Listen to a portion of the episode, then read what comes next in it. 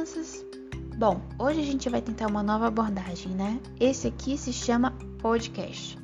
Então eu vou narrar para vocês e vou colocar alguns efeitos sonoros. Eu espero que a experiência seja melhor. Hoje o assunto vai ser de novo meios de comunicação, mas com um toque novo. A gente vai falar sobre os meios de comunicação e os meios de transporte. Semana passada nós estávamos falando sobre fake news e parcialidade nos meios de comunicação, na história, nas tradições culturais, orais e escritas. Muita coisa, né? Vocês produziriam muita coisa. Hoje nós vamos adicionar mais um tópico ao nosso estudo de meios de comunicação, os meios de transporte e como eles mudaram ao longo dos anos e também como essas mudanças moldaram as nossas vidas. Vamos começar do início. Há muito tempo atrás, quando os europeus decidiram viajar em busca de novas terras para usurpar e explorar, existiam os navios, as caravelas, as grandes embarcações náuticas. E foi por isso, por meio disso, que esses viajantes chegaram até as nossas terras e as terras de toda a América. Mas essas viagens não levavam o mesmo tempo que nós levamos para chegar a um lugar hoje. Levavam-se meses para chegar até um lugar de caravela, e o meio de comunicação mais usado era tão lento quanto a viagem a navio. As cartas também demoravam meses até chegar aos seus destinatários. Mas agora, nos dias atuais, como vocês percebem, os meios de transporte foram mudando graças às inovações da ciência e pesquisa. O carro que conhecemos hoje, movido a gasolina e álcool, surgiu em 1870 o avião, inventado por um brasileiro, o nosso conhecido Santos Dumont, surgiu em 1906.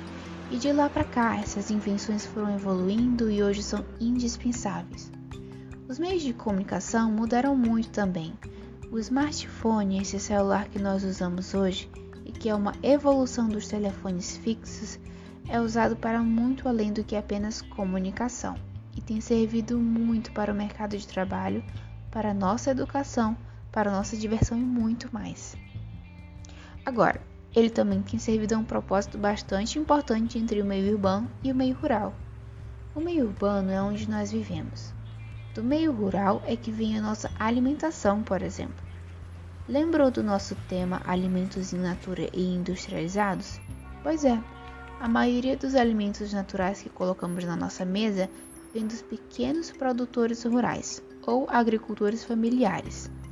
Esses alimentos são transportados pelas rodovias do nosso estado. Aliás, rodovias são o maior meio de transporte do Brasil.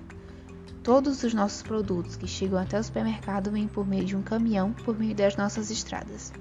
É por isso que quando teve greve, por exemplo, dos caminhoneiros, os preços dos produtos nos supermercados e também os próprios produtos começaram a sumir ou aumentar de preço.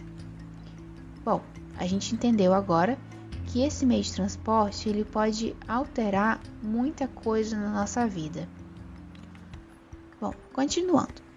A evolução dos meios de transporte e comunicação ajudaram as pessoas do campo a se integrarem mais, a se manterem mais conectadas e informadas entre si e com o resto do mundo, algo que antes era limitado por causa da infraestrutura e alcance das redes de comunicação. Antes, as pessoas do campo costumavam usar muito o rádio para se comunicar.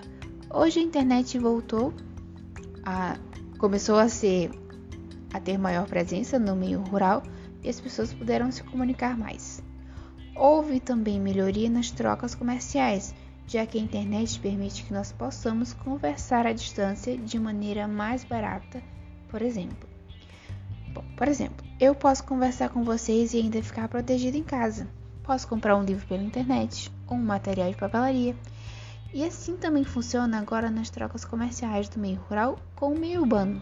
Se eu quiser comprar algo do meio rural, eu posso só ligar ou fazer uma chamada em vídeo, por exemplo. E é isso.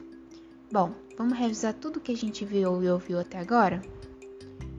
Começamos a falar sobre os meios de comunicação e os meios de transporte como eles mudaram ao longo do tempo, ficando mais rápidos, mais ágeis e melhorando a nossa dinâmica com o resto do mundo. A internet, grande parte importante nisso, todo esse processo de transporte e comunicação acelerou muito a nossa vida e trouxe também maior integração entre a zona rural e a zona urbana. É isso, pessoal. Por hoje é só e eu espero que vocês tenham gostado do nosso podcast. Beijão!